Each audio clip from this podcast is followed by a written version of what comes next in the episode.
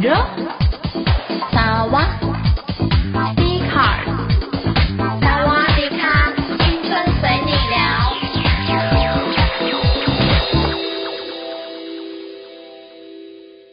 Hello，大家好，我是荣仔，又到了每周日三晚低卡的时间啦。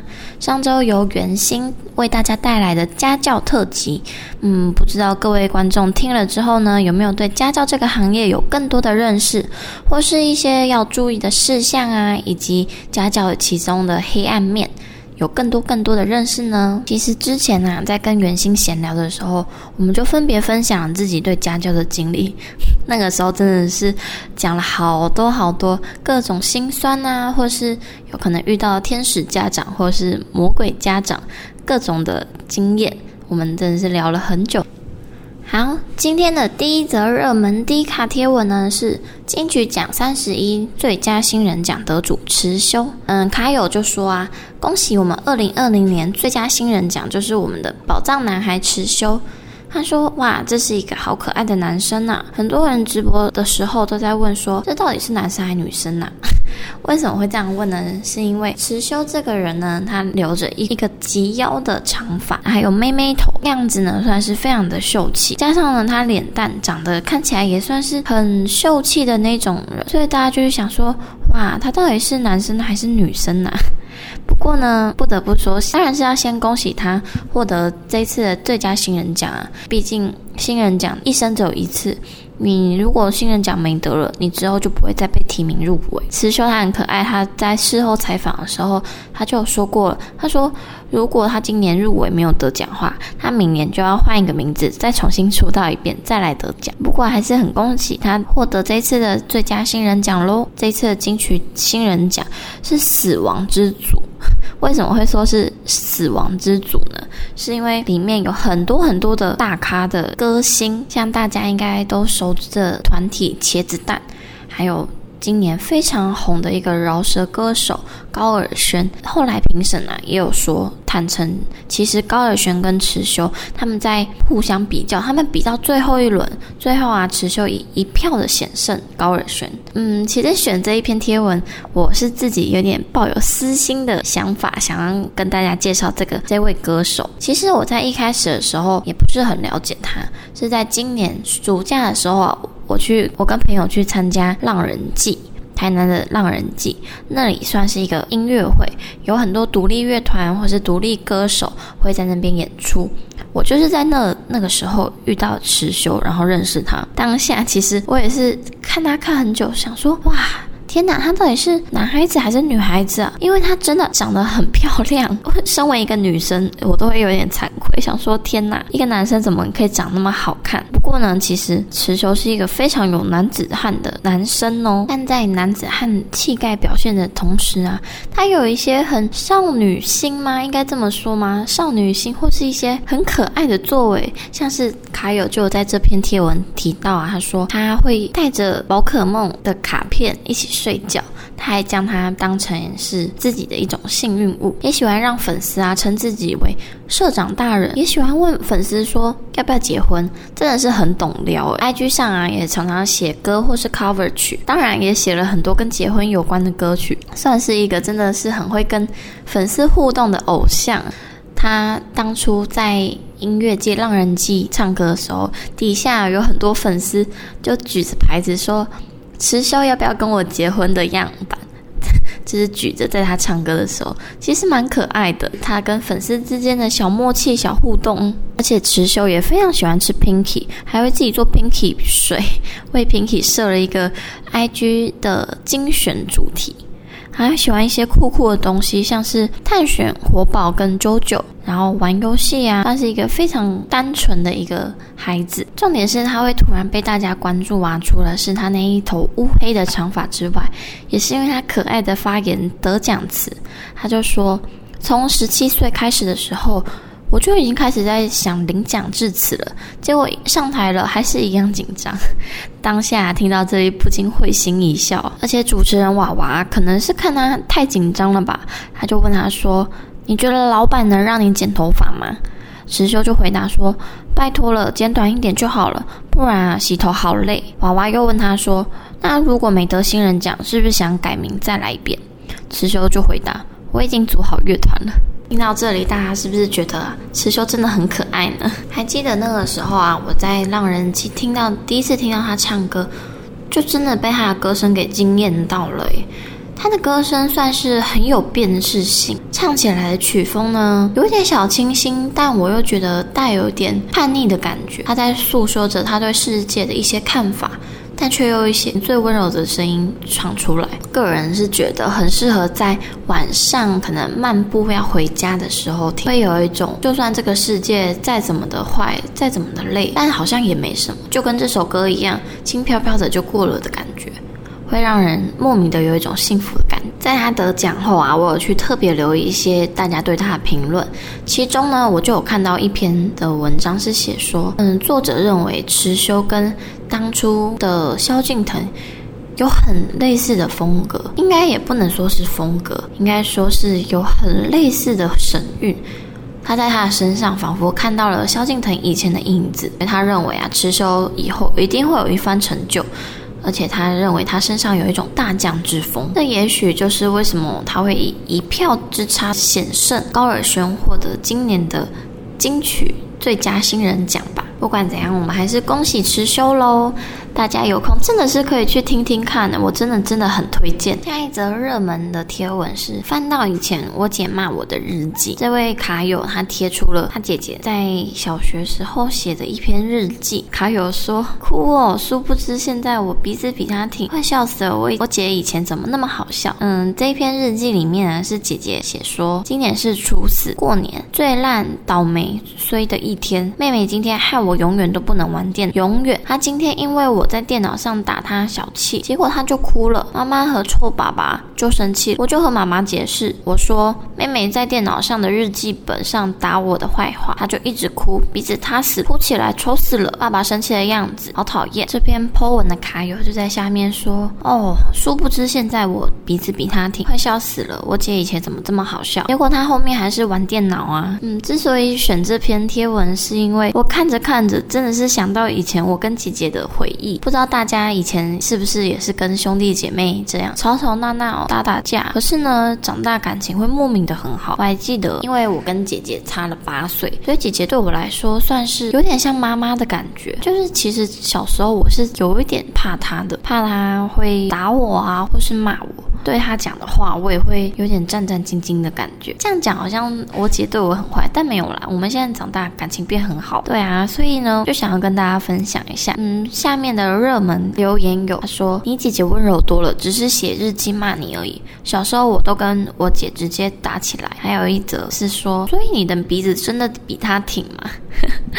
我觉得每次在看这些贴文的时候，最好笑的就是网友们歪楼的言论，真的是很好笑。大家最后总是会打出一些跟原坡打的。不太一样的结论出来，元波还在下面很认真的回复说：“真的，因为我过敏很严重，常常捏鼻子。结果后来长大，爸爸妈妈都说我鼻子真的比姐姐挺，真的是很好笑。”也有一很有趣的留言是说，也有一则很有趣的留言是说，臭爸爸跟妈妈，臭爸爸表示臭爸爸很伤心。看来当初可能是爸爸真的比较偏偏袒妹妹哦，才会获得这个臭的形容词。下面还有一则比较惨的留言是说，我哥都直接把我。推下电脑椅，果然是哥哥会做的做法，比较暴力又直接。其实我觉得兄弟姐妹都是这样，小时候一定会有吵架，讨厌彼此，讨厌对方，每天打打闹闹，恨不得把对方赶出家门。但是呢，到了长大，随着时间的流逝，会突然发现，哇，有一个姐姐或是有一个兄弟姐妹真的很好，有人作伴，有人一起陪你聊心事，陪你解决一些问题，或是他不管怎么样，你知道他一定会站在你这边的感觉，真的很好。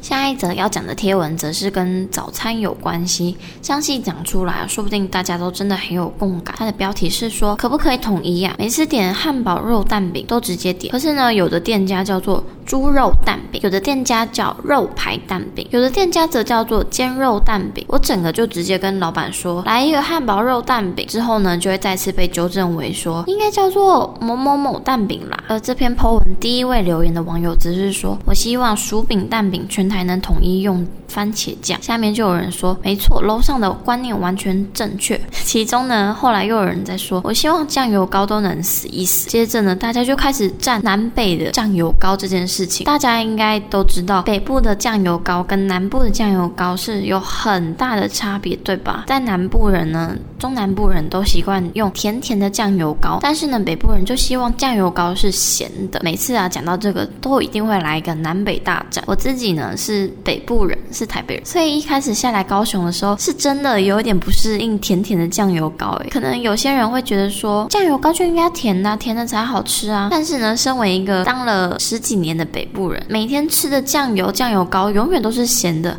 结果呢，等我下来读大学的时候，发现哇，原来加蛋饼的酱油膏是甜的。当初真的是花了好一些时间习惯，而且呢，我还发现南部的酱油膏啊会比较淡一点，不知道是不是因为有加糖的关系。北部的酱油膏是很深的那一种，就是是咸的。结果在留言区又出现了整篇歪楼的现象，就像我刚刚也跟着把题目带偏了一样，大家都在分享自己早餐到底怎么点。有人说薯饼蛋饼就一定要加番茄酱，有人则是说蛋饼薯饼蛋饼要加的当然是酱油膏啊。结果酱油膏派跟番茄酱派又站了起来，还有人留言说，在南部加酱油都习惯加很多，第一次到台北一样也这样加，吃下去的一瞬间，感觉看到了祖先，我完完全全可以想到这位网友的表情诶，因为当初我也是下来高雄的时候加了酱油，发现 怎么跟我跟我想象中的味道不一样，我那一时间也是有点傻眼的状况。回到这篇文的原本的题目好了。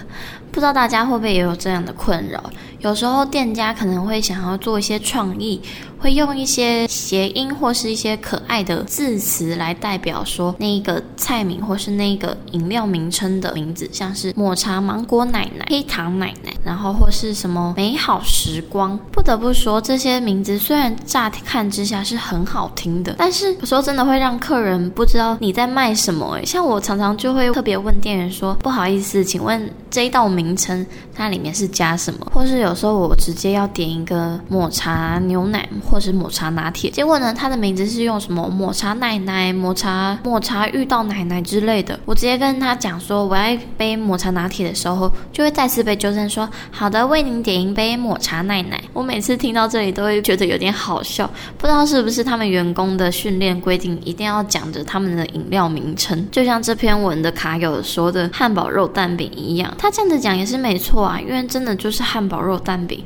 但不知道为什么有很多种叫法，像是猪肉蛋饼、肉排蛋饼、煎肉蛋饼，每个店家的名称都不一样，但其实都卖同样的东西，这也是蛮令人困扰的。不过不管怎样，还是要说早餐呢，就一定是要吃个咸的或是蛋饼之类的东西才叫早餐。我自己个人是这样认为啦。如果我哪天可能去美国或者欧洲生活的话，我一定会不习惯，因为他们早餐都是吃甜的那种。但我个人就主张着，吃早餐一定要吃咸的早餐。不知道大家跟我有没有同样的想法呢？接下来跟大家分享的是贴文是。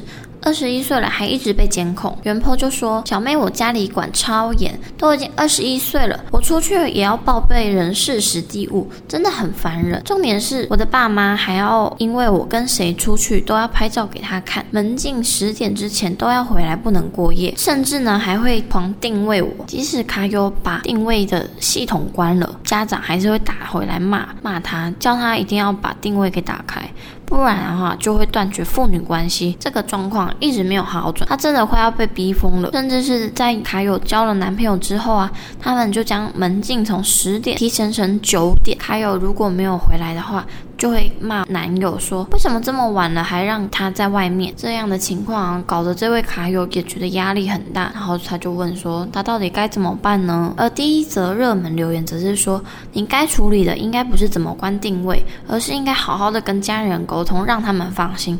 感觉他们是放心不下才会这样。虽然这样子有点过头了，其实我真的蛮认同这一则留言的。我也认为，其实爸妈会管得严，主要真的是因为担心，担心他们在。外面会发生什么事情，出了事可能联络不到人，他们就会很焦虑。像是我在升大学之前，我家里也是有门禁，出门的时候也是要报备说，哇，我今天要跟谁出去，要去哪里做什么事，大概会几点回来之类。不过呢，我觉得我爸爸跟我妈妈大概到了大学的时候就没有管那么多了，他就会觉得说我已经长大了，所以呢可以自己为自己的事情负责，就没有再管那么多了。不过呢，我还是会跟他们讲说，我大概几一点会回来。如果差不多十点多或是十一点的话，我也会跟他们说，哦，我今天会比较晚回来，然后不要等我，就是先睡觉这样。我觉得良好的沟通真的是很重要，这不仅会增加亲子之间的信任感，也会增加自己的自由的空间。像是我记得我妈之前就有说过，她说自由是自己争取出来，所以呢，也就是说我们要表现得好，或是要让他们做放心，他们才会相对的对我们的管教会变得宽松一点。不过啊，也有人是站在远 PO 那一边的，他说他认为这样的父母就是在情绪勒索，都已经二十一岁，都已经成年了，为什么还要这样子管教小孩？这样子一点也不会增进亲子的关系，也不会让小孩变得更相信自己的父母，或是父母更相信自己的小孩啊。因为其实这就是不信任的一种表现方式。因此啊，下面这两方就在讨论，各自表述自己的立场。嗯，就我的看法的话，我觉得其实两方真的都有自己的道理。因为我也认为说，爸妈真的不应该仗着说我爱你，我担心你就对我们做出过多的管控。毕竟现在也真的是不是十岁的小孩，是二十岁、二十一岁的小孩，我们有自己的空间需求。可是呢，我认为一直的硬碰硬真的不是唯一的解决方法，而且这也不会让事情变得更好。说真的啊，不管我们长得再怎么大，今天可能四十岁、三十岁，在爸妈的眼里，我们永远都像是那个才刚在学走路的小孩。甚至才刚叫爸爸妈妈，也许卡友真的需要找一个时间，好好的跟爸妈讲说，他真的已经长大，请他们相信自己，给自己多一些的自由空间。我相信这样的沟通，就算第一次没有效果，如果持续一直两两次、三次，我相信爸妈还是会有所感觉，会放手。这周的热门低卡选读就到这边啦，接下来呢，就是要播放的是刚刚提到过的最佳新人奖。德江主持修的歌曲，这首歌呢是我很喜欢的一首，叫做《大人小孩》。它讲的是一种给人安心的感觉，想要一直一直的待在你身边，就算有时候像个小孩，有时候像个大人，都没关系，因为身边是你。希望大家会喜欢喽。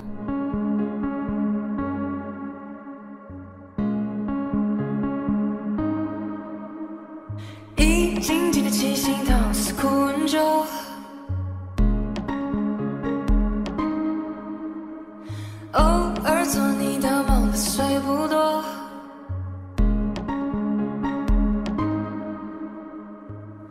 你说我猜六十二岁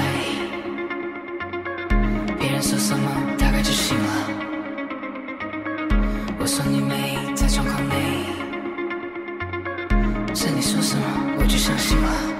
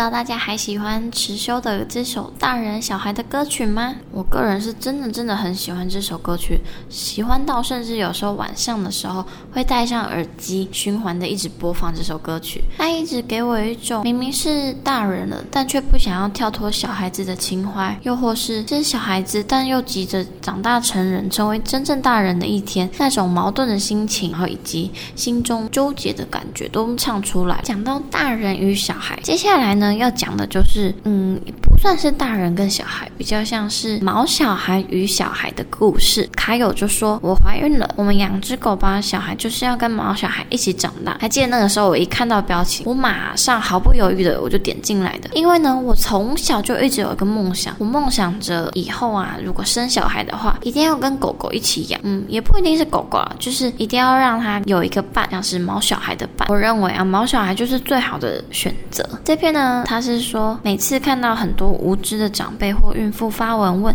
宝宝要来了，是不是要把宠物送走，都会超级生气。毛小孩也是家人呐，怎么可以这么残忍呢？结果啊，卡友和老公就是叛逆反其道而行。他说：哇，怀孕了，那我们就一起养一只狗吧。长辈们啊，都是黑人问号加傻眼猫咪呢。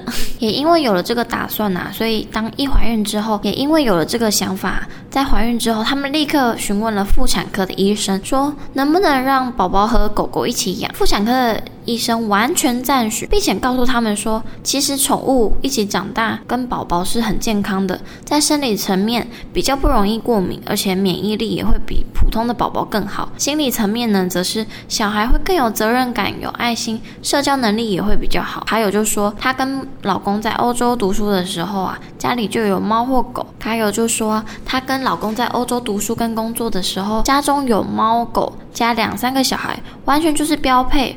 而且呢，家中还有过敏源满满的毛地毯呢，真的不知道宠物跟小孩不能一起养的错误观念是从哪里来的。在这篇贴文当中，卡友晒出了好多可爱的小腊肠狗跟宝宝的合照，真的是看得非常非常疗愈。他们甚至在。原 PO 怀孕的时候，抱着那只毛小孩，还有先生一起去拍照、拍纪念照。我觉得这对以后来讲，不管是小孩子或是父母来讲，都是一个非常非常棒的回忆。而在孩子出生之后啊，卡友发现毛小孩根本就算是小孩的守护神嘛，不管走到哪，毛小孩的眼神就一直盯着小孩。他一开始可能不太了解这个小 baby 到底是什么生物，常常默默在旁边观察。当然，最期待就是帮小 baby 解决喝剩剩下的母乳。可爱的是，毛小孩还常常会偷偷跑去跟妹妹玩，像是去舔小 baby 的脚啊，或是趴在小 baby 头的旁边。只要妹妹在哪，毛小孩就会一直跟在她旁边。算是黑骑士的概念吗？而且也很喜欢妹妹的各种物品，像是发带或是纱布巾等。看着这些照片，真的会让人心情非常非常好，真的是非常的疗愈。原 PO 还在下面说，一定会有很多人在询问说，那先养狗狗的话，狗狗是不是会吃小朋友的醋？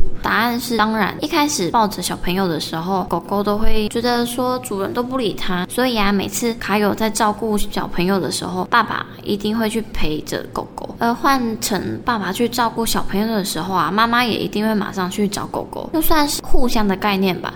久而久之啊，狗狗就会知道爸爸妈妈还是很爱它，只是呢，小朋友需要照顾。有时候爸爸妈妈会不在身边去照顾小朋友，但是呢，爸爸妈妈只要一有空，一定会马上来找我玩，所以导致后面狗狗也非常的疼爱小朋友。卡友还在文章后面呼吁大家，千万不要为了生宝宝而弃养宠物。有些一起长大的毛孩家人是给孩子一份很大的礼物。当然，我们也不可能去忽略说，其实毛小孩还是有一定的兽性，所以呢，爸爸妈妈还是尽量不要让毛小孩跟宝宝相处。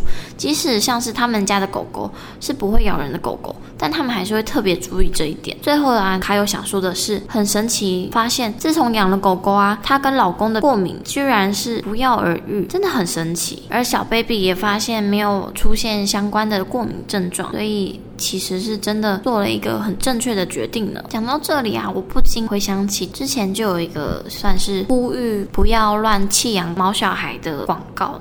它的标语就是：毛小孩对我们来讲应该是人生的一小部分，但是呢，我们对毛小孩来说却是他的全部的人生。这句话当时我看到真的是心中非常非常的感慨，尤其是我家中自己有养一只狗狗，我真的可以感觉到毛小孩他真的是非常的爱我，像是我们生活中我们要工作，我们要赚钱，我们有家人、有朋友、有学校的课业或是想要达成的梦想，但对毛小孩来讲，他们每天等待其实就是等待主人。下班等待主人陪他出去玩，等待主人拿饭给我吃。他们的世界简直可以说是以主人为主，主人走到哪，他们就会跟到哪。所以大家不要因为有了宝宝而弃养了毛小孩。下面就有一则留言说：“我觉得狗狗是真的能感应到宝宝。诶，我们家狗狗刚带回来的时候很喜欢扑人，虽然持续在教它，但它有时候太兴奋还是会忍不住。不过它亲戚怀孕啊，狗狗完全不会扑亲戚。平时我们拉着它也会有。”扑人举动，但亲戚怀孕的时候，狗狗真的不会扑，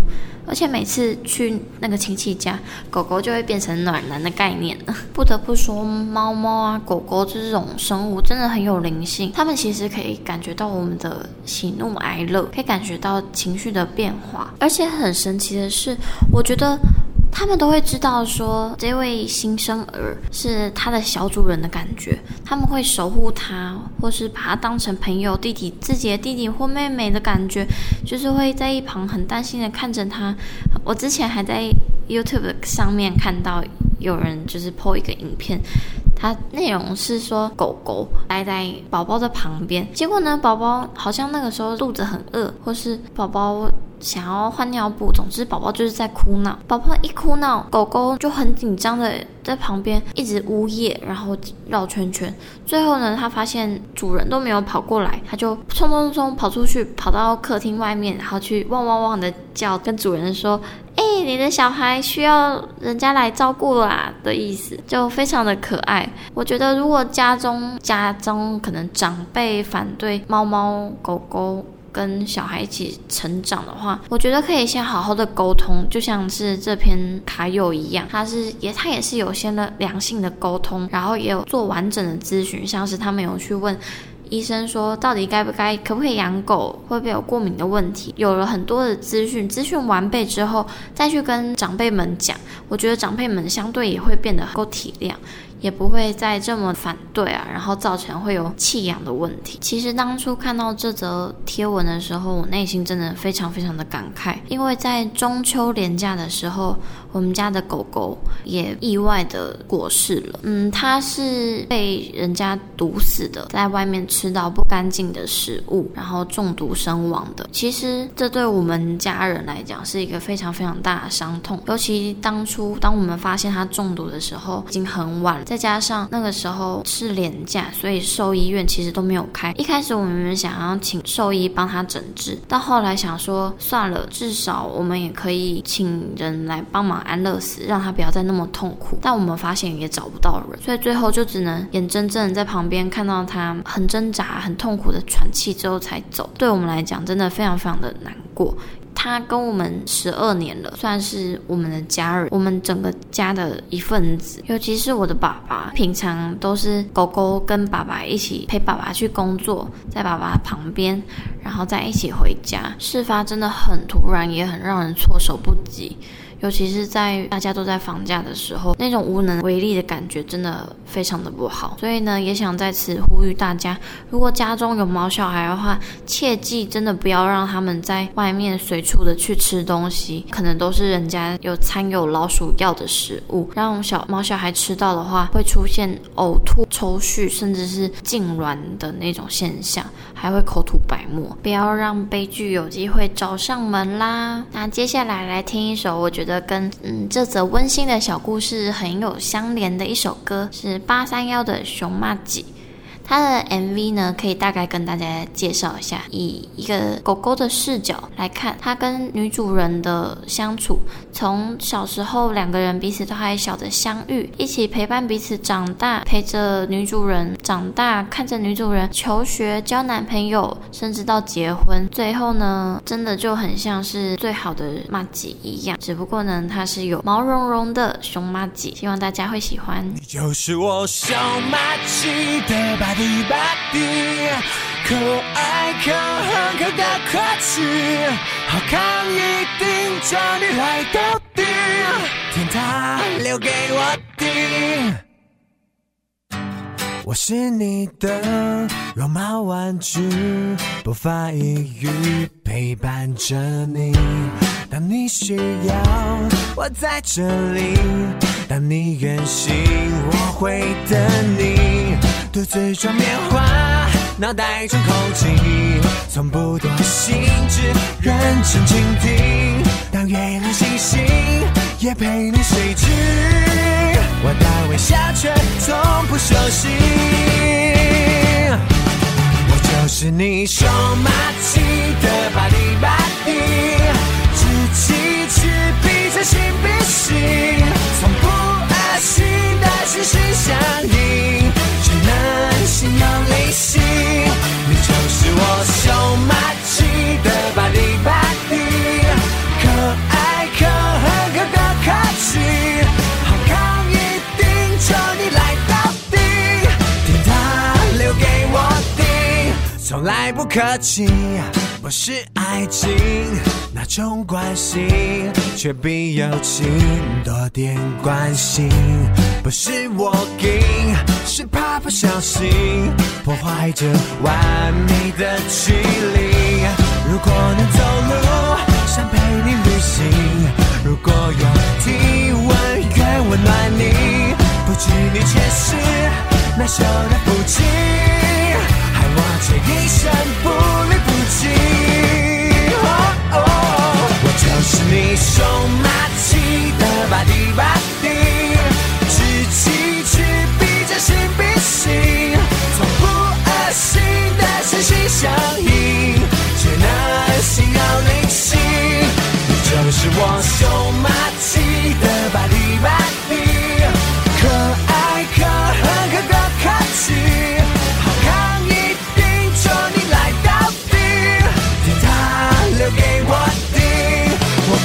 甘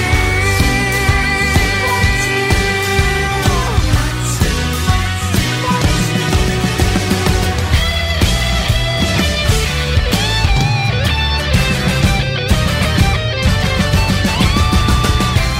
飴。青春都逝去，丢弃了憧憬和孩子气。我翻遍了记忆，只剩下你，是我曾精彩的证明。我就是你熊麻吉的吧哩吧哩，知己知彼，将心比心，从不恶心的心心相印。心有灵犀，你就是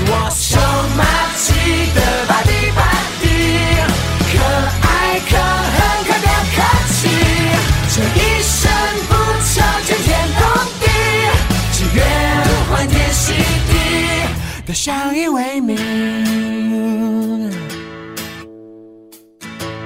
我是你的绒毛玩具，不发一语陪伴着你。当你长大，把我忘记，我在想你独自回忆。听完八三夭的熊麻吉。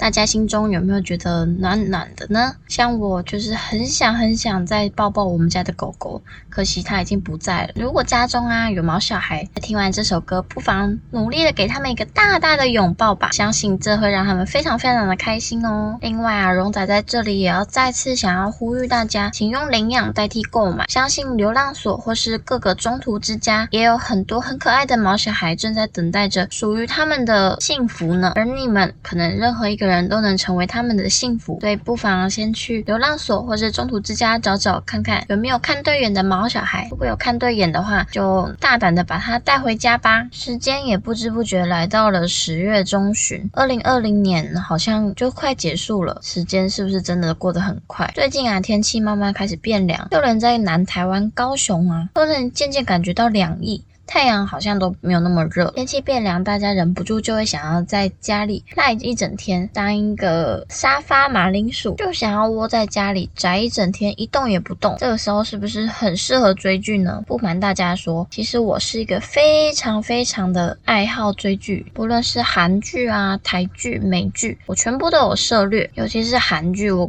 真的是几乎每一部都追过了。任何大家在讨论的热门话题的韩剧，我一定都不会错过，一。一定都会跟播。今天就想要来跟大家介绍，就是在我看过这么多韩剧中，我觉得大家一定要看过的推荐韩剧，不是现在最新的韩，但我觉得对我来说算是人生韩剧的概念哦。就是偶尔可能心情不好，或者是突然突发奇想，会想要再把他们找出来看一看，在 Netflix 上面。也都可以看到，所以大家如果听完之后觉得很有兴趣的话，也可以打开 Netflix 来当一个追剧人吧。第一部要介绍的是在二零一零年所播放的是《没关系是爱情啊》。这部呢是以心理医学为基础，讲述推理小说张载烈，就是我们的男主角，精神科医师池海秀之间彼此互相拥抱伤口，相互疗愈爱情的故事。呃，这部剧的男女主角分别是赵寅成跟孔晓振饰演，两个都算是实力派的演员，而且我觉得这部是在讲关于疗愈和爱情的故事。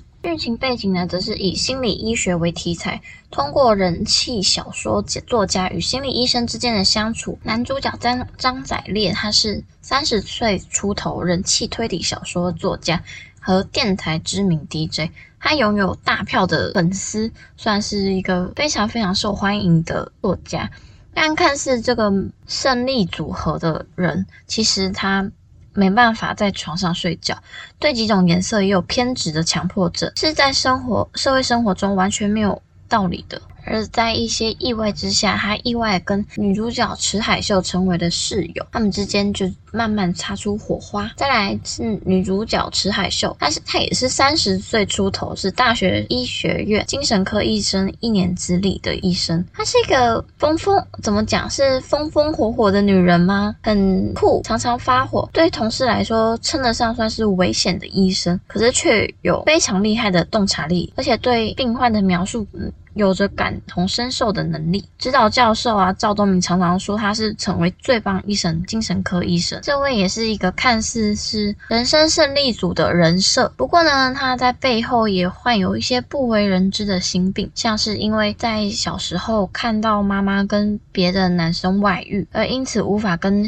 男生有着亲密的行为，像是牵手、亲亲或是拥抱，甚至到了上床发生关系这种，都是被他所厌恶的，而这样的问题也让他跟在剧情一开始交往很久的男朋友产生了一些裂。我觉得编剧的用意算是非常的明显，两个男女主角都是看似会被人家称羡的那种胜利人生，可能也会被就是那种可能在大过年过年过节会被亲戚拿来做比较，说：“哎呦，你看看人家谁谁谁这样这样啊，你怎么怎么这样子的意思？”对，就是那种会被拿来做比较对象，看似这么风光的背景、风光的资历，可是背后却。有一些不为人知的伤痛。而与池海秀跟张宰烈一起同住的其他室友，也都是每个人都拥有一些伤痛，像是其中一名二十岁的咖啡厅服务员就患有妥瑞氏症，他也是因为。自己患有妥瑞氏症而困扰他很久，这就像编剧在暗示着我们，其实有百分之八十的人都患有精神病，只是表现出来的症状轻重而已。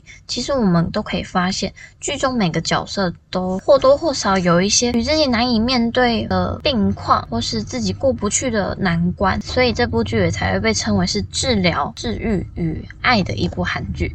大家真的可以拿来，有空可以来看看，它是看完心情会变得很好，会。有一种真的是疗愈的感觉。当然啦、男女主角之间的爱情故事也真的很可爱，看到会甜得发泡的。下一部要介绍的也是医生剧，但这部医生剧跟心理医生不太一样，是以外科医师为主题的一部韩剧，叫做《浪漫医生金师傅》。它这一季一开始因为第一季实在是太火，大家都敲完第二季，所以呢，在二零一九年初的时候，就真的推出了第二部。我在这里真的发誓跟大家说，我没有夸张，我没有夸饰，这一部剧我至少少说看过五遍到六遍以上。这大概也是我最最最最喜欢的一部医疗韩剧。主角呢，分别是由韩石圭、刘演锡跟徐玄振主演的。它讲述的是一个想要赢过任何人、想要证明自己的外科医生姜东柱跟。想要从别人的口中获得认可、获得赞赏的的胸腔外科医生尹瑞静，遇到了一个算是怪才医生的金师傅后，领悟到一些人生的价值，还有一些爱情小故事。这位金师傅啊，来头可不小，他以前可是号称手术率成功九十七趴，被誉为神之手的外科医生福永福，因为超凡的天赋啊跟实力而声名大噪。并获得了金师傅的称号，但是呢，在坐拥金钱与名誉的他，却突然间从医学界消失了。大家都在想他发生什么事。原来他是隐居在乡下的的简陋医院十环医院。在十环医院里面啊，金师傅有与江东柱跟尹瑞静相遇，并成为他们的导师。故事主题啊，大概每集都会有一个新的小小类似像单元剧的的概念。可能今天是车祸伤患，然后明天是需要做心导管手术的病患，就是主要是在讲说在十环医院里面发生的种种事情啊，当然也在讲大医院有着企业的理念以及企业的一些商业纠葛和黑暗面。我觉得这部剧吸引人啊，除了是它会让人看得很热血之外，有一种打倒恶势力的那种热血精神，嗯，有点像。火影忍者的感觉吗？我不知道这样形容对不对。但他除了热血之外，他的导演呢，非常讲究各个医疗场景，不管是手术啊，或是医院背景布置，真的都非常非常的逼真。因为姐姐是护士的关系，我那个时候就有推荐他这一部。他看完之后呢，也认证说他们的手术场景布置布置真的非常写实，而且很考究，就是不会有让人很出戏的感觉，会让人。欲罢不能的爱上这部剧，我觉得还有另一个原因，就是可以很明显的感觉到主角们的成长。像是举例来说，江东柱好了，他一开始是一个非常想要赢过任何人、证明自己很厉害的医生，可是，在遇到金师傅之后，理所当然的受到了挫折。但是呢，他一开始从一开始很讨厌金师傅，觉得他根本就是一个怪人，甚至他不不认同他的一些做法。到了后来，慢慢的他发现这位。老师真的是他值得学习的对象，而且他也很敬佩他。从他身上，他也看到一些他想要学到的东西。最让我感动的，应该是在大概第十五集左右吧，有一场手术是金师傅不在的手术，要江东珠独当一面。当他开始手术前喊了一些，嗯，金师傅平常会在手术前喊的口号，哦。他讲出来那一刻，真的是会让人起鸡皮疙瘩的那种兴奋感。好啦，我就不在这边透露是喊讲出什么话，让你们自己慢慢去看。但是我真的真的很推荐，如果喜欢医疗剧啊，平时会看一些日剧或是欧美剧、医疗剧的朋友，一定要来看这一部剧。尤其是第一集，第一集真的是太好看了。接下来我要介绍几部韩剧，都是由同一个导演跟编剧所制成的一部韩剧。导演呢是申元浩，而编剧呢则是李幼丁。他们两个真的很厉害，爱好看韩剧的朋友应该都对他们很熟悉。他们做出的《请回答》系列啊，以及现在正在制作的《机智》系列，每一部真的都票房很好。呃，不是票房，收视率非常好，而且会让人看的也是欲罢不能呢。他们所编导的剧有一个特点，没有反也没有特别像是韩剧常常会被人所诟病的，很戏剧化、很浮夸的爱情故事，或是英雄救美的场景啊，或是一些热血沸腾的场面。它通常都是以平淡的手法，而且有点描琐碎事件的感，在他们的剧里面也没有特别的谁是主角的概念，通常都是一大群人作为一个主轴，然后分别讲述很多不同支线的小故事。因此，我现在在请回答系列里面挑出一部我觉得最好好。看的，请回答一九八八。请回答系列呢，它分别有三部剧，分别是请回答一九九七、请回答一九九四跟请回答一九八八。我觉得如果要让喜欢看韩台剧的朋友了解的话，我觉得请回答系列就有点像之前很有名的《光阴的故事》的概念，就是会以复古的角度切入。故事的背景是在讲女主角陈德善。与另外四个一起在双双门洞老家附近成长的四位好朋友，也是最好的邻居，他们之间发生的故事啊，以及这五户人家家长们之间的互动啊，还有一些敦亲睦邻的可爱小举动。看完之后，我真的觉得邻居跟邻居之间的那种好感情，我觉得在现在都市生活中，大家都很难体会到以前乡村的那敦亲睦邻的。举动，我觉得这部剧不像是爱情剧，它更像是一部很长很长的大家庭剧，但是又不琐碎。应该说它琐碎，但不会让人厌烦。而且几乎每一集，不知道是不是因为长大哭点变低耶？前一阵子我回去看的时候，几乎每一集都会找到一些哭点。都会在最后来一个小反转，很温馨的让你想哭，或是鼻酸无奈的让你想哭。而且我每重看一次啊，就会有一些不同的感受。当然不能不说，这部剧还有一个让人很吸引的特点，就是它会让人家猜男主角是谁。也就是猜陈德善的老公，他的拍摄方式有点像是欧美的那种实境节目秀的概念。不知道大家有没有看过《Modern Family》？它就有点像会实境秀的概念，会把男主角跟女主角拉出来，然后拍摄，让长大后男女主角回忆以前过往的生活，然后再把镜头能带到以前小时候生活的画面。所以大家就会在想说，我们知道女主角是陈德善，但她的老公到底是那四位男生中的其中哪一位啊？每次都会猜得很焦急。我觉得这部剧真的算是很真实的一个世界。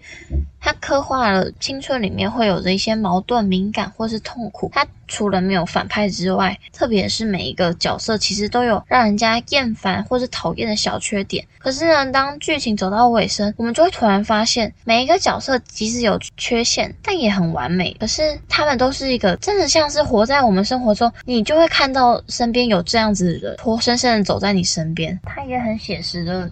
讲出了在那个年代韩国究竟发生了一些什么事情，以及他们时代背景，包括像是穿着啊、饮食，甚至是居住环境，真的都非常的考究。我之前就有看过一个韩国 YouTuber 在评论这部影集，他也说他就是跟爸妈一起看。爸妈看了之后都超有共感的，回忆起他们过往的一些经验啊，属于他们那个时代的一些美好回忆。我觉得这就是导演跟编剧厉害的地方，他真的没有所谓的高潮，也没有所谓的大英雄。与大反派真的都没有，真的就是在描写日常生活中会发生的一些事情，可是莫名其妙就是会很扣人心弦，然后会跟着一起掉泪，跟着主角一起难过，跟着主角一起开心，也会让我们回忆起像是填大学的的犹豫啊与彷徨。还有出社会后想要将第一份薪水回馈给家里，甚至是兄弟姐妹间真的会发生的一些矛盾跟误会，全部都把它描写出来了。如果已经看完《一九八八》的朋友啊，也真的可以去看其他另外两部《请回答》系列，《一九九七》跟《一九九四》，也都是非常值得看的韩剧。当然，前提是你要在忍受得了没有大反派的主题下所演的啦。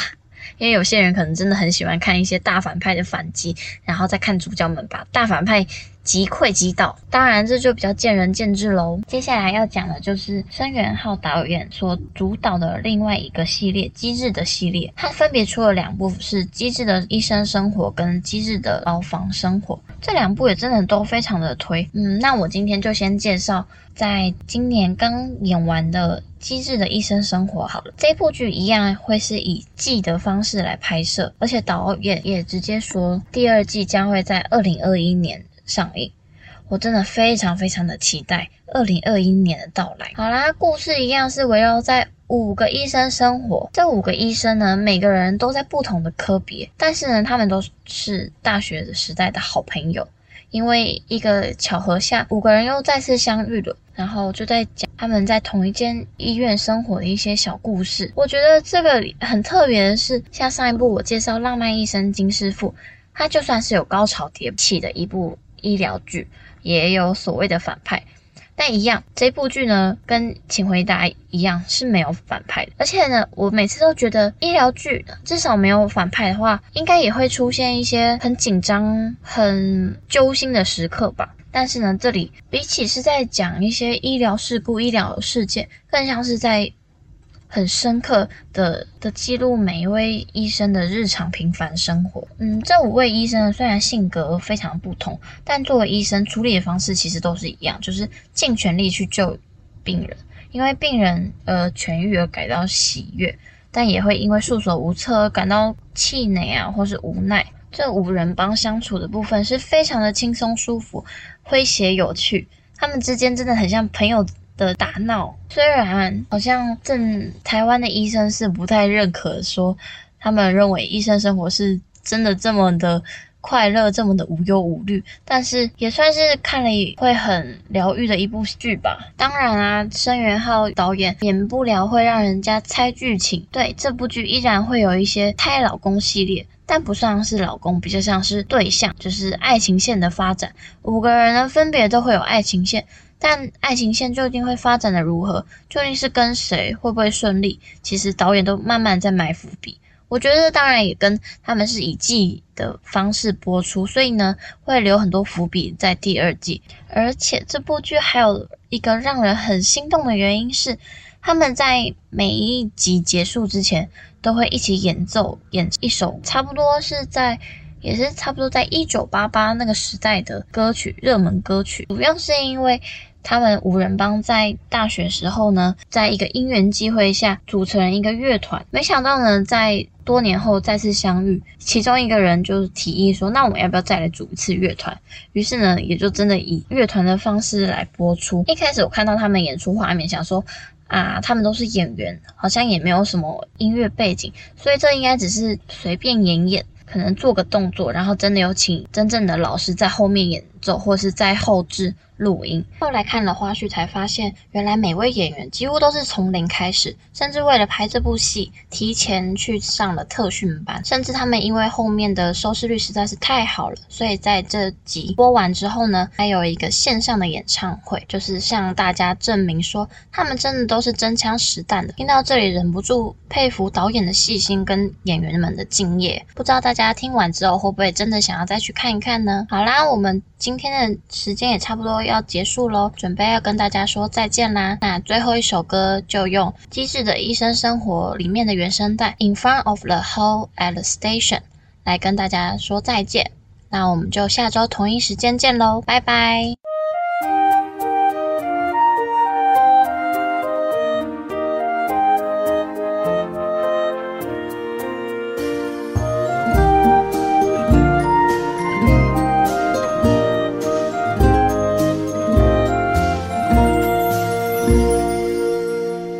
일정 앞 지하철역에서 너를 다시 만났었지. 신문을 사려 돌아섰을 때 너의 모습을 보았지. 발 디딜 틈 없는 그곳에서 너의 이름을 부르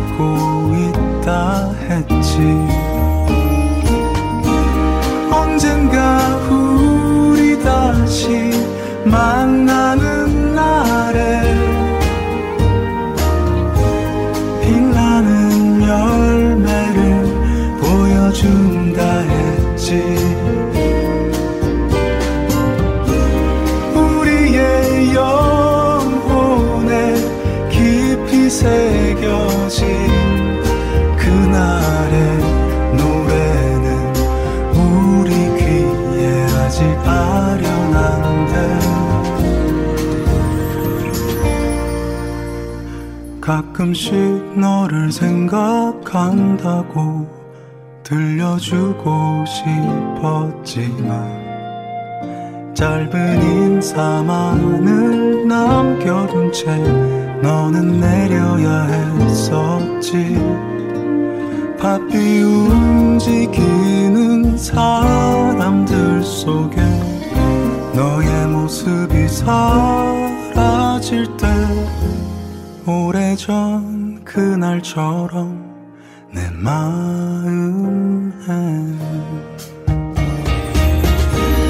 언젠가 우리 다시 만나는 빛나는